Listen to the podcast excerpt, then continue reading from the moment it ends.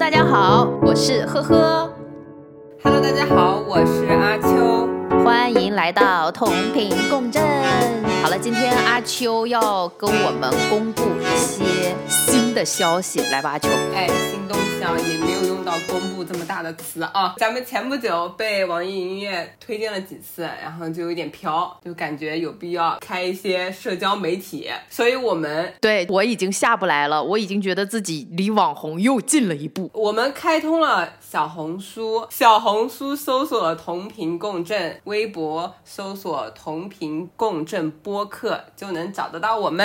嗯好，我要正正式的讲一下，虽然我做了剪辑，但是不得了，你去看一下小红书还有微博里面的所有的文字，全是阿秋写的，文字创作们就简直一个大吐槽我。因为呵呵不管，还有在小红书里面的那些图片，都是阿秋手绘的呢，啧啧称奇。对对对，咱们就在开头的时候短暂的商业互夸一下啊，也希望呵呵把这一段剪得稍微短一点。又要短吗？短不了，短不了，短不了。我们今天开始正题啊，今天说些什么？你说。说今天我有一个 idea，就是消费主义。大家六幺八过完以后还好吗？都买了些啥呀？哎，但其实我老实说，今年六幺八没有往年那么热闹。对，而且我真的觉得以前的大促啊，就双十一啊，真的是熬夜到死哎！那真的是想当年，很久以前了。你有必要吗？我这段要剪掉。剪吧。我先想问问你哦，就忽然间跳了一下，嗯，你会觉得什么东西是奢侈品？其实我算是在半个奢侈品行业。以我的来说，认为的奢侈品可能就是那些名牌，香奈儿啊、Prada 啊、LV 啊、爱马仕啊之类的。嗯，那我们今天主要聊消费主义嘛，其实所说的奢侈品啊，我觉得不仅限于这些品牌，只是相对于一般的消费品比较贵一些。举个例子啊，在手机里，那苹果应该算手机里的奢侈品，因为它相较于一般的手机会比较贵。然后相机，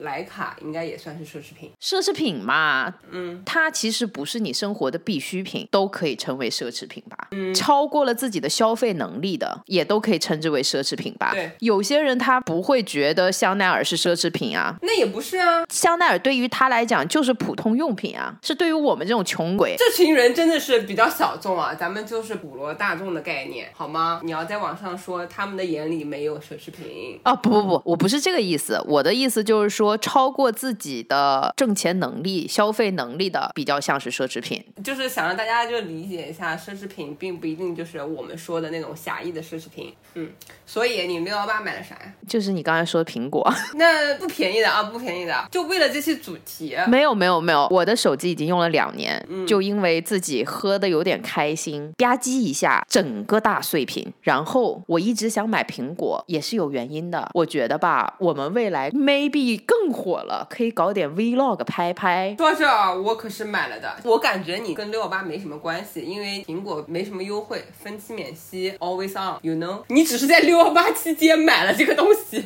嗯啊耶！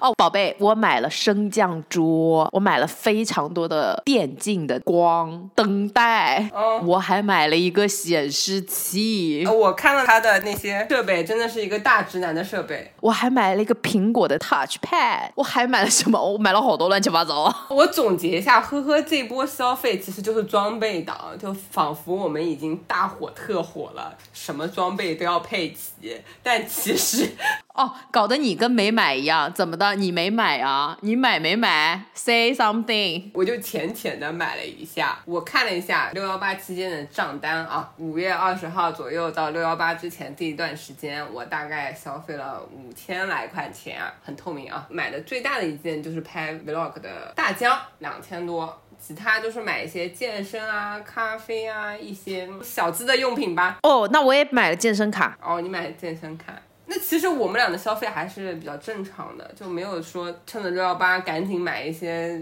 大大件，没有就是平稳。就主要是没什么钱。我自己其实对这种消费节是比较非常的有钝感的，毕竟咱们在电商做了这么多年嘛，全年多少个促销节还不知道嘛，从来没停过，所以没有想着趁一波便宜，感觉也还好。而且马上要 CVD，啊，七夕我深有感触，幸亏我现在失业了，没有什么不需要为这些节日而苦恼，所有的节日都是电商人的噩梦。真的是为什么有这么多 event？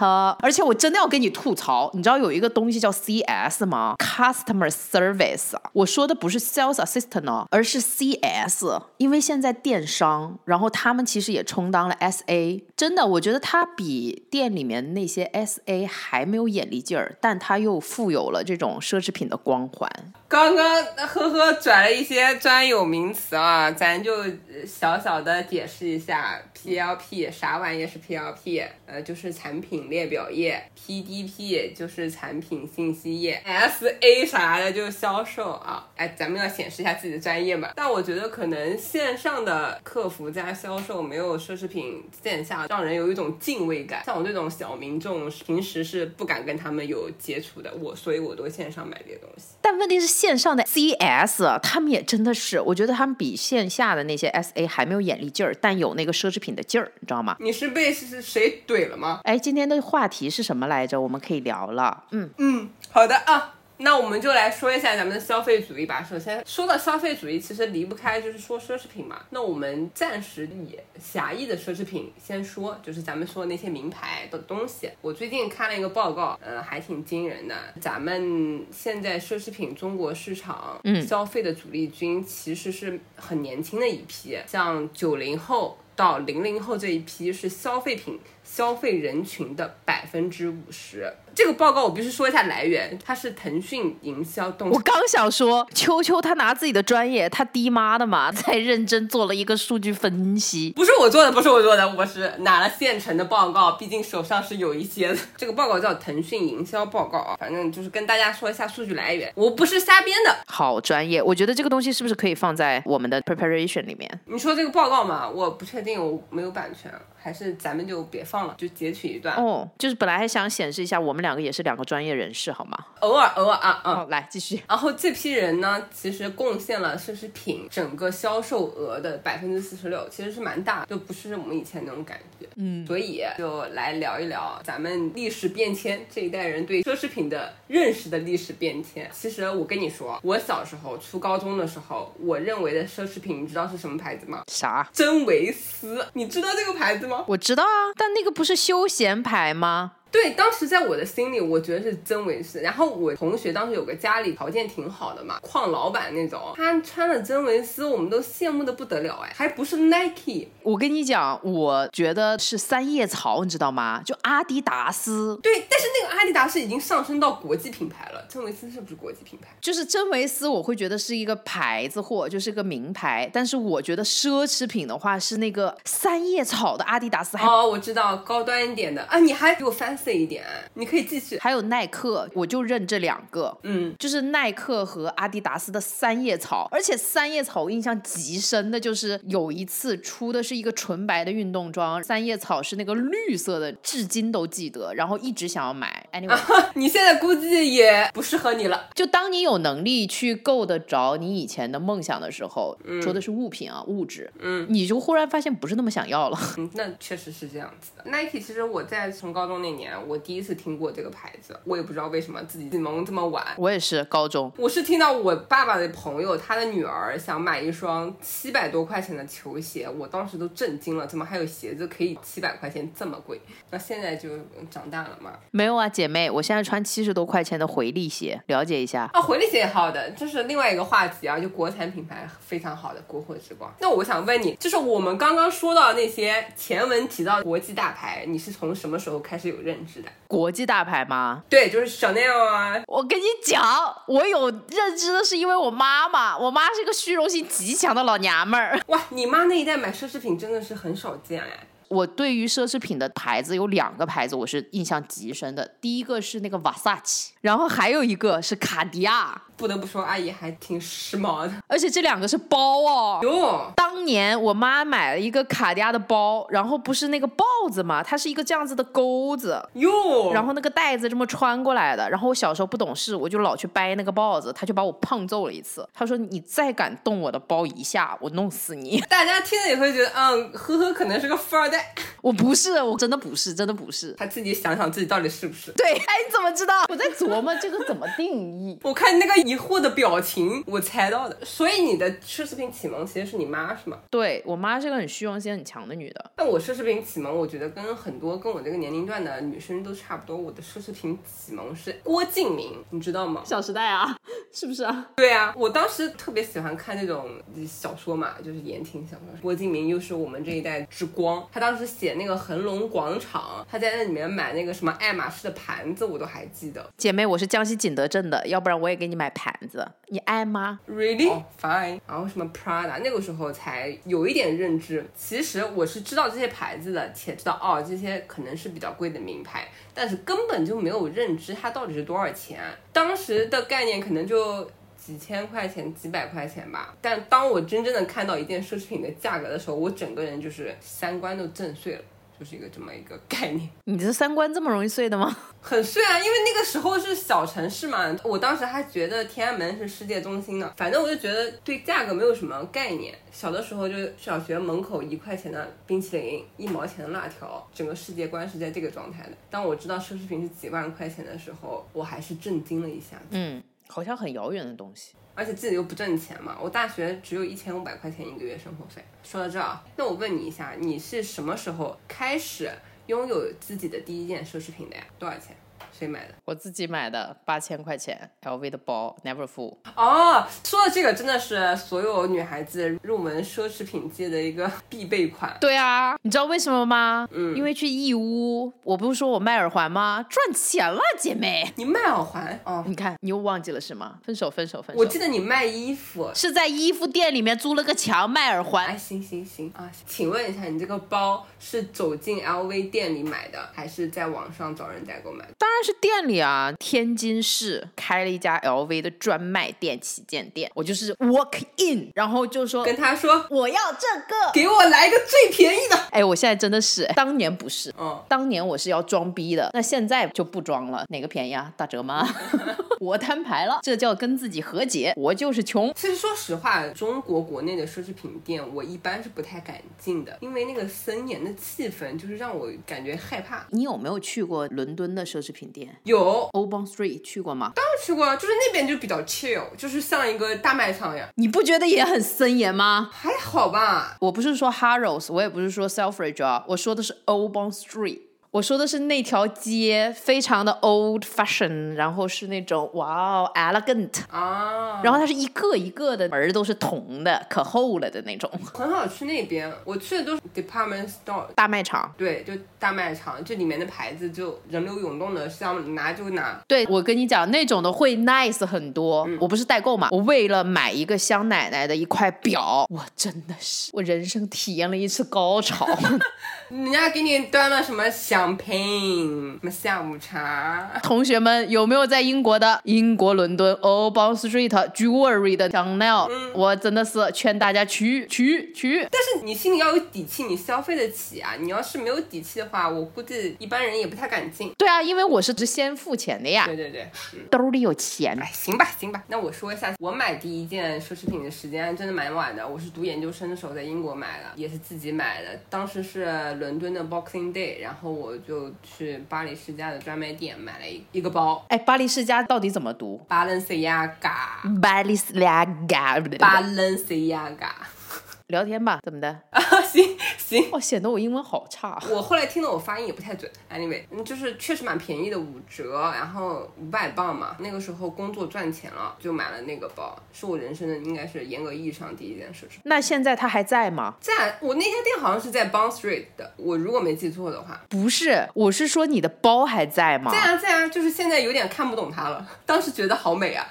你会用它吗？还偶尔偶尔，我的那个 Never Full 还在哦，而且我经常会用它。但那个其实蛮实用的，所以我真的劝大家买经典款。我 我买的其实是经典款，不是什么巴黎世家很飞的那种设计，我就是一个黑色的方方的包，但是现在看跟我整个 relax 的态度不太符合，太正式了。等你回上海以后，说不定你就又符合了呢。毕竟也是混奢侈品圈的女人。不至于，不至于啊，已经成为往事了，已经成为往事了。哦，马上又会重新开启的，您等着。那好吧，我又开始好奇了。嗯，你说。这个是我们之前嘛？那你现在会是什么样子的一个购物区间？就消费观？毕竟我们要讲消费主义，对吧？我现在购物区间啊，嗯，因为我消费观改了，但是比大学的时候肯定会上调，嗯，因为自己赚钱涨工资了嘛。比如说我大学的时候，可能就会买一些开价的东西，呃，洗发水用什么海飞丝呀，那种几十块钱的。那现在可能洗发水就是用个百来块钱的，护肤品可能以前用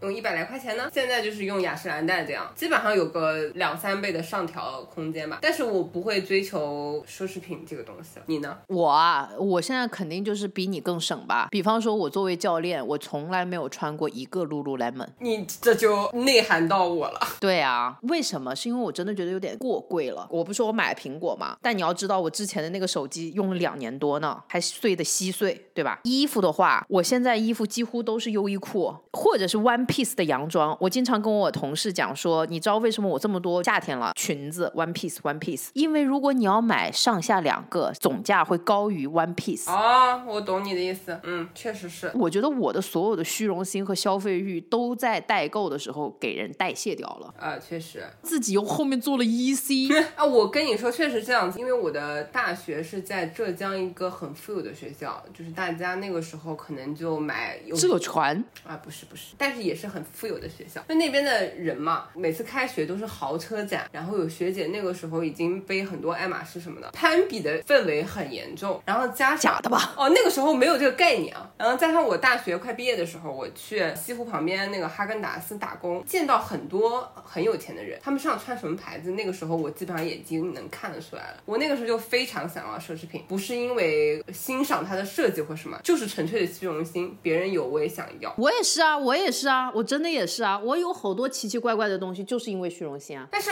我比较庆幸的是，我在毕业的时候不是在伦敦工作的嘛。说实话啊，欧洲人对就是奢侈品消费，普罗大众是相对比较理性的。而且我在一个卖奢侈品的电商，大家并没有把这个奢侈品这个东西看得多么高大上，都是很 easy 的。加上我们有员工折扣嘛，嗯，人均五折，就这样下来，其实价格不是特别昂贵，大家都能买得起。所以大家对奢侈品这件事情就无所谓了，看的也就是设计什么的。所以我很庆幸，导致我现在对奢侈品没有那么高的欲望。对我虽然很有虚荣心，但是我会把。东西买好了以后背在国内，因为我觉得我作为一个大学生，尤其我学的那个专业是嘛，就是 Master of Science 和 Master of Arts，而且都是那种 producing 的专业，嗯，导致我身边全是老外，没有中国学生，没有同学是中国人，嗯，所以我没有背奢侈品的那个氛围，你理解吗？嗯，就我的氛围感是要回国的时候去炫耀，对，我才能得到虚荣心的满足。两个方面啊，一个是他们没有消费奢侈品的风气，还有一个就是。当你穿上奢侈品的时候，他们不会给到你一个哇，好羡慕啊，对，特别好的一个眼神的反馈。对的，他们没有那种正向反馈，觉得哇，好羡慕啊什么的，就没有。嗯，所以我就会渐渐的觉得，我不想在你们面前穿的很奇怪，就没有意义。对对对，对，没有意义，就是我的虚荣心得不到夸赞，得不到满足，你知道吗？嗯。但是呢，我又因为说，哦，我在伦敦呢，回国的时候，哎，咋了？不行啊，就是老娘要穿的亮一点。还是要装一下，还是要装一下，是不是？对，嗯，是要拿着装的。我感觉你可能从大学那会儿到现在，也是一个消费降级的状态，是吗？很降，我真的降没边儿了。那我来一个灵魂的拷问啊，你上一次购买奢侈品是什么时候？单价超过五千吧，咱们就这么说吧。万一你买的是什么科技啊，什么之类的？我买了苹果十三 Pro Max，一万多。除了这个呢？除了这个的话呀。为了某些人啊，买了什么话筒？行吧，仿佛都是为了正经事啊。那其实也没有，我想偷偷讲一个事情，就是我买了一个奢侈品，C 一 C，让大家知道一下，就是看看我们俩刚刚说的那番理性言论之后是怎么打脸的。没有，我觉得是因为上海疫情的原因。你就说你买了什么嘛，先别铺垫。我买了个包嘛，哎呀，你都不知道吧？哈哈哈。不会是香奈儿吧？没有，不是，那是极难配货。爱马仕啊！我呛到了。我觉得这个是我买给我妈妈的礼物。好了，得了吧，买给妈妈的，妈妈不背，我自己背算了吧。就我现在，因为上海还不能，所以，哎，等一下，我问一下你啊，你配货了吗？啊，配了，就找朋友搞了一个嘛，毕竟我也在这个圈子里混。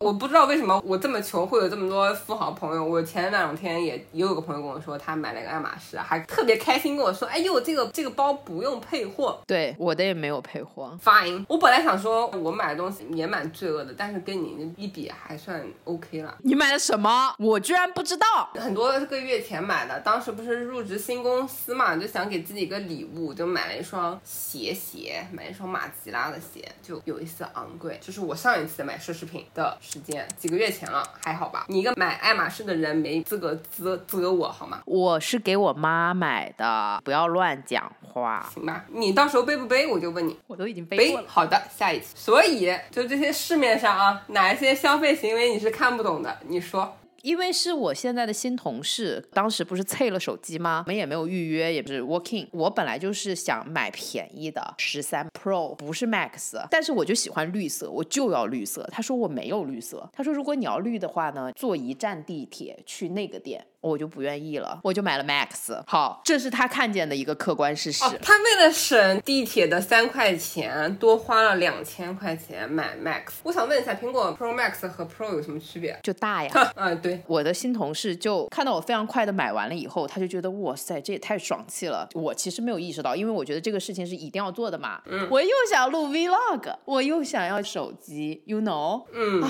，I'm so tired。而且你知道，做电商的一定要有一个机型。我发现男人女人在购物之前，对自己就是做电商的，你一定要满足所有的机型的测试，对不对？尤其我是个 IT，那你不是应该买华为、OPPO 这种机型吗？iPhone 全办公室都是 iPhone 呀。我们当时做测试的时候是找不到 iPhone 以外的手机的，买个魅族，好不好？拆穿我何必呢？我就是看你这种就是深陷消费主义陷阱，还觉得自己特别赚的人，没有好吗？我觉得我是一个非常清醒且理智的人。嗯，我跟你说啊，说到这个，我也认识一个人，他听我们播客，他可能会知道我在说他。他特别喜欢就是呃省钱。对啊，我也是。比如说电商什么打折，从九百打到一百，他说哇，真的好便宜啊，就买。我觉得 OK，你省了钱，但是他不是说买一件就结束了，他会买很多件，因为便宜，然后就哇便宜买这个也便宜也买，那个也便宜也买，就可能买下来买个二三十件，单价都是一百多的，这也是我不是很理解的一个行为。就理解他，因为你也是这样的人。不是最近年终大促内买啊，我就点开进去稍微看了那么几下，嗯，我就觉得吧，不买不是人呐。哪天要是他妈离职了，你说这？等一下，你口型跟我说一下你们的年终大促有哪些品牌？给我看了是吧？啊，那我不感兴趣，这一类别的商品我都不感兴趣，也还行。到时候还会有其他的，我可能只对衣服和你们的本牌比较感兴趣。我跟你讲，有便宜不占，那是王八蛋。那你会因为就是打折囤货吗？刚不说了吗？不买不是人呢，万一我失业呢？我不觉得那个是因为便宜你想买嘛，但是有的时候是囤货呀，就可能你想买很多个。哦，不会不会，我是因为一便宜，二呢是这个东西我真的本身就要买。比方说我买散粉，或者是买一个粉底液，但都是买一支，我不会囤很多。哦，我知道有人是囤很多的，那个人你听着，我说你的，你心里有数。那不会过期吗？他过期了很多东西啊，他完了以后发现要过期了，还想着转卖，就是我也帮他清空了一些囤货。他是多没有安全感嘛？一定要这样？呃，说这个好像是的，因为他工作压力挺大的，有的时候消费嘛，好像能减轻一些工作压力。我是不太懂，我不懂，就特别累的时候可能我不会，我觉得花出去的钱好痛。他在向我哭泣，妈妈，你为什么不要我？毕竟咱们赚钱不容易。对，昨天咱们听友让我开了一下眼界，说他之前参加过类似于海南的那种大局啊，撒钱的那种海天盛宴吗？啊，你不要说这么明白，我怕 被屏蔽。我不，我就要说，他说他是拿着枪打钱打出来的那种，you know？我说你还打什么钱？你直接把枪拿走不得了？是哪一个小哥哥？能不能让我也认识一下？怎么说，我们也是一起火的，凭什么这种好东西都让你吃了？因为你在上班，我在家闲着无聊，关注咱们的留言什么的。小哥哥，你以后跟他去多聊聊天啊。哎呦。为追小姐姐很简单，我就是爱钱，什么牌子都不用，现金 please。人家说你前几期还说可以养男人呢，现在就说爱钱了。这就是女人吗？嗯，行吧。哎，对，你会用信用卡吗？我忽然想起来，我用啊。我去买苹果的时候，他就说，如果你用银行的信用卡，可以二十四个月分期，但 which 我没有。啊，你没有信用卡？我没有信用卡，小时候花超了嘛。就我在国外的时候，后面爸妈给了我一张卡，老是被他们限制。我觉得啊，很多人特别关心所谓的生理性健康，但其实我发现信用卡这种东西，让我觉得钱这个东西才是真正的毒品吧。就是我真的觉得由奢入俭非常难。幸亏我一开始是俭，所以现在就是慢慢的会一直都是比以前好的状态，就还行。我知道有些人用信用卡是比较严重的透支。打个比方，他工资是一万，他可能信用卡的卡在到五万，每个月吗？他的卡债是要还五六万的。至于是每个月还是就几个月积累下来，我不太清楚。但我自己是不允许我的信用卡是这样的一个状态。我之前有认识的人，他们也特别喜欢用信用卡、花呗什么的。用完信用卡用花呗，然后用完花呗用借呗，最后就是还不上了，可能就是拆东墙补西墙。我觉得这也是蛮恐怖的。你确定你认识的是有钱人吗？就是有钱人和没钱人都认识一些啊。我现在用信用卡的方式是我前任就是影响我的，我也不知道他这种使用的方式的理论是什么，但是我也就被他影响了。我是每个月不花我储蓄卡里面的现金，而是用信用卡，就基本上信用卡花费也只是我的房租和我的生活费。等到我下个月工资进账之后，我就把这笔钱还了。所以我每个月会把所有的债清零，也不会让它超过很多。但是银行真的是追着让我花钱，每个月都要让我提升。额度我就是偏偏不要，太可怕了。这样，我和你是一模一样的，但是我不用银行的信用卡，我是用的是花呗。我现在花呗额度超级高，嗯，我以前银行的信用卡也是很高，嗯，宿舍和学费都已经给完你了嘛，然后他会再给你一笔钱，嗯，存在那 saving account，其他的大消费全是用信用卡，所以额度超高，嗯，高到我回国工作以后，我对钱产生了一种无概念感，嗯，我会把中国的钱换成英镑去消费，尤其你想想看，我还做代购，虚荣心什么的，你是会很强的。那个时候我是没有什么虚荣心，但是我会对于钱的这种花的这个度就有点卡不准的感觉。嗯，所以我后面花了可能有一年的时间调自己的这个病。后来我就觉得最大的根源在于这个信用卡的问题。嗯，因为我总觉得好像给自己留了一条后门，我可以删库跑路，你知道吗？嗯，就有点像我可以把整个数据库删掉，这个一次性对有一个人可以帮我。扛这个债，后面我就把这个信用卡给停了。停的时候就是收到银行的电话，他说何小姐，你如果停掉的话，怎么怎么怎么怎么这样子的额度，你怎么可以停它呢？然后我说再见吧，好吓人，好像这样额度我不用还一样。对他们给你感觉就是虚荣心，我而且银行它会有一些 VIP，不是会有什么跟哪个酒店你可以换一些权益吗？它的权益兑换的时候也会让你非常有虚荣心。哦，那我现在没有那么多虚荣心，所以我就一般也不会听他们的。电话，我觉得就是拉我进入一个很火坑，而且我跟你的经历不一样，所以我觉得我没有这种金钱上的安全感。因为我妈以前一直跟我强调，爸妈赚钱不容易什么的，所以当我花父母的钱的时候，就算我有信用卡，我也有会有强烈的负罪感。后来自己赚钱了，因为自己赚钱真的你会衡量，就是我花这一笔钱，需要我辛苦工作多久才能赚回来，对自己会稍微收敛一点。我现在很收敛好吗？尤其我爸妈早就不管我了。虽然你最近。不久前刚买了奢侈品，你现在还会就是好打脸哦！我不应该跟你讲这件事情。我问的有点嘴软，是什么会让你会愿意消费一大笔钱？没有任何一件事情是快乐、虚荣心还是什么？现在不是虚荣心了，而是这个东西我真的很想要。我现在有一个习惯，我会把这样东西加在我的购物车里面放着，放到我已经对它无法删除。我很怕夜深人静的时候延迟满足是吗？对我很怕夜深人静的时候。做一些很傻逼的事情，就是买东西嘛，尤其是孤独女性，you know，空虚寂寞冷。我跟大家说一下，就是千万不要在深夜打开任何消费 app，你都会不由自主的下单。对，对我们曾经也针对过这些心理，想做一些营销手段。你好贱哦，那不是有自己的 KPI 吗？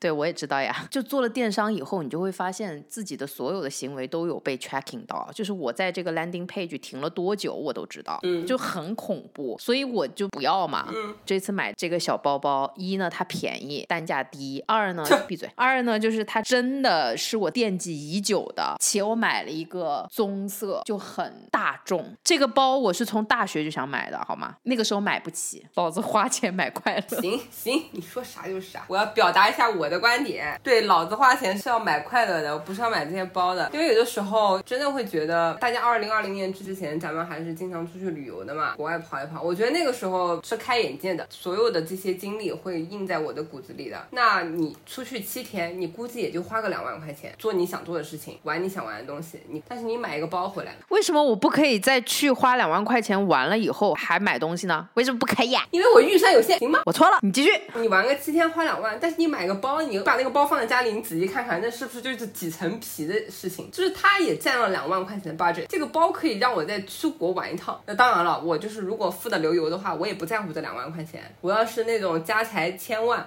可能这个两万块钱就相当于两块钱，就是我是不在乎的。但我是一个平常人，我会进行一些衡量，能换回什么？比如说我有时候买一万块钱的包，我会想哇，这一万块钱可以让我报二十四节普拉提私教课吧。是不是？哎，那我的消费观还真的是很神奇。我跟你讲哦，每一个礼拜我会去找我的导师进行一次上课。嗯，那我去他那边上一节课，嗯，相当于我自己给别人上三节、四节课。啥意思啊？没懂，省下那么多钱是吗？就是我一边在做学员，一边在做教练。现在疫情的关系，每一周做教练赚的钱还不够我去消费一次做学员的钱。哦，那你那个老师真的很贵哦。我的老师很贵。那你你想想，如果你不买那个爱马仕的包，是不是可以上他很多节课？那是我送给我妈的生日礼物，只不过我先用了而已。好的。咱们就行吧，而且我自己觉得我在这个消费这一块现在真的是相当的理性，因为去年有一段时间，就我又想换电脑，又想买个包，理性告诉我不要两个都买，所以我最后买了电脑，就是一台电脑才九千多块钱，但是一个没有用的包，比如说 Selina 那个屁脸大的包，可能就要一万五了，可以买两台电脑，我现在觉得非常的值。但是 Selina 这个牌子最近的一些衣服啊包一直在我的脑海中萦绕，这个就是我的点，我觉得是因为疫情害了我，我就是疫情下的手好吗？而且你知道吗？奢侈品都他妈太贱了，现在居然搞电商，都不要脸了。所以我不看呀。而且一般我想买的啊电商上都不太会卖，哈哈，品味。对，主要就是难买到嘛。对，哎，你说我为什么要认识那些人？都他妈不是好人，能不帮我买货？你买这些东西是买到了快乐吗？买到快乐也挺好的。因为昨天我跟那那位听友聊，就是咱们就是花钱，有的时候是空虚。我是已经非常非常想了非常非常久，然后我才会下手。你想想看，我当时跟你讲说我想买这个苹果手机，我说了有多久？也就一个月吧。哎，就我跟你讲，这一期我垮掉，整期垮掉，就是因为你买了爱马仕，爱马仕这个金主爸爸，咱们是呆呆没有了。我他妈根本不应该告诉你这件事情，我真的是这个还是我 pick up 的话题。我想把自己标榜成一个做了电商，然后就洗礼了消费观的这么一个正面的 girl，然后现在又是一个 spoiled bitch 了。我们这期可能得罪了爱马仕，但是爱马仕应该也不会在我们这投广告。为什么得罪爱马仕啊？没有啊，我都花钱买它啦。我不知道啊，我花钱了。我跟你讲，花钱就是最大的爱好吗？也是也是，如果花一大笔钱买一个物质的东西，我可能当下是快乐的，买完的第二秒我就开始害怕，我不知道为什么，震惊，老娘花了一大笔钱，相当于一个多月的工资呢，买了这么个玩意儿，这样吗？对呀，你能干啥？对啊，哦，你好不自洽哟，你的消费观也会这么不自洽的吗？我跟你讲，我干了就干了，干了我就快乐，然后我还会给自己 PUA。我，但我真的觉得我在消费这方面是相当的自洽，因为虚荣心已经不成为我消费的一个原因了。我跟你说一件事情啊，跟虚荣心相关的，曾经有一个机会，就是误打误撞，我去参加了一个一线大牌的秀，你知道，在那种灯红酒绿啊，就是那种感觉，就是每 Of course, I I been there。每个人在攀比，然后那个全身都要穿那个牌子，是不是？但是我我没有那个牌子，真的昂贵，我没有。然后我就穿了大概几百块钱、几千块钱的衣服就去了，还背了他们竞品的包。我觉得我的胆子真的是，我非常的自洽，在那个场子里就是无所谓，我没有觉得任何丢脸的地方。我觉得虚荣心成为你消费的一个主要动因的话，不太成熟。不要这样说，这个是我以前我都跟你讲了，我现在不是因为虚荣心，我就是因为纯快乐。啊，快乐是可以的。我不得到它，我好不开心。你也知道，我都已经给你惦记了一个月的苹果，我才去买它。你想想看，我这一个月多难熬，我他妈还得把我的华为给砸碎了。偶像包袱有点重，因为自己总觉得我是一个 cool girl，然后有这个 tag 以后，而且读了《断舍离》那本书，我就觉得我不应该做很多这样子的所谓的消费。后来我就和解了，我他妈的就是喜欢这些玩意儿，干啥买它？我觉得如果你真的喜欢，从中得到快乐，对你有价值，你买奢侈品也是 OK 的。我的意思就是说，你为了别人买东西，我不会。当然，如果你要从买奢侈品或者买任何昂贵的东西中得到快乐，又是在你消费能力之内的，我觉得完全 OK，不要超额消费吧。哎，我们今天是不是差不多了？差不多了。批判我的这样的一个主题里面结束了，难得的机会，我也不知道，呵呵，给自己挖了这这样一个坑。对，因为我忘了这件事情，然后大纲上你也没给我写呀，说你会问我买了什么，不是写了吧？然后我就懵逼了。哦，购买奢侈品什么时候？fuck，我没有看到它。啊哦，我如果看到了这一个，我就会把它删掉。我是会记得的，我会说跳过。我们还没有录结尾呢。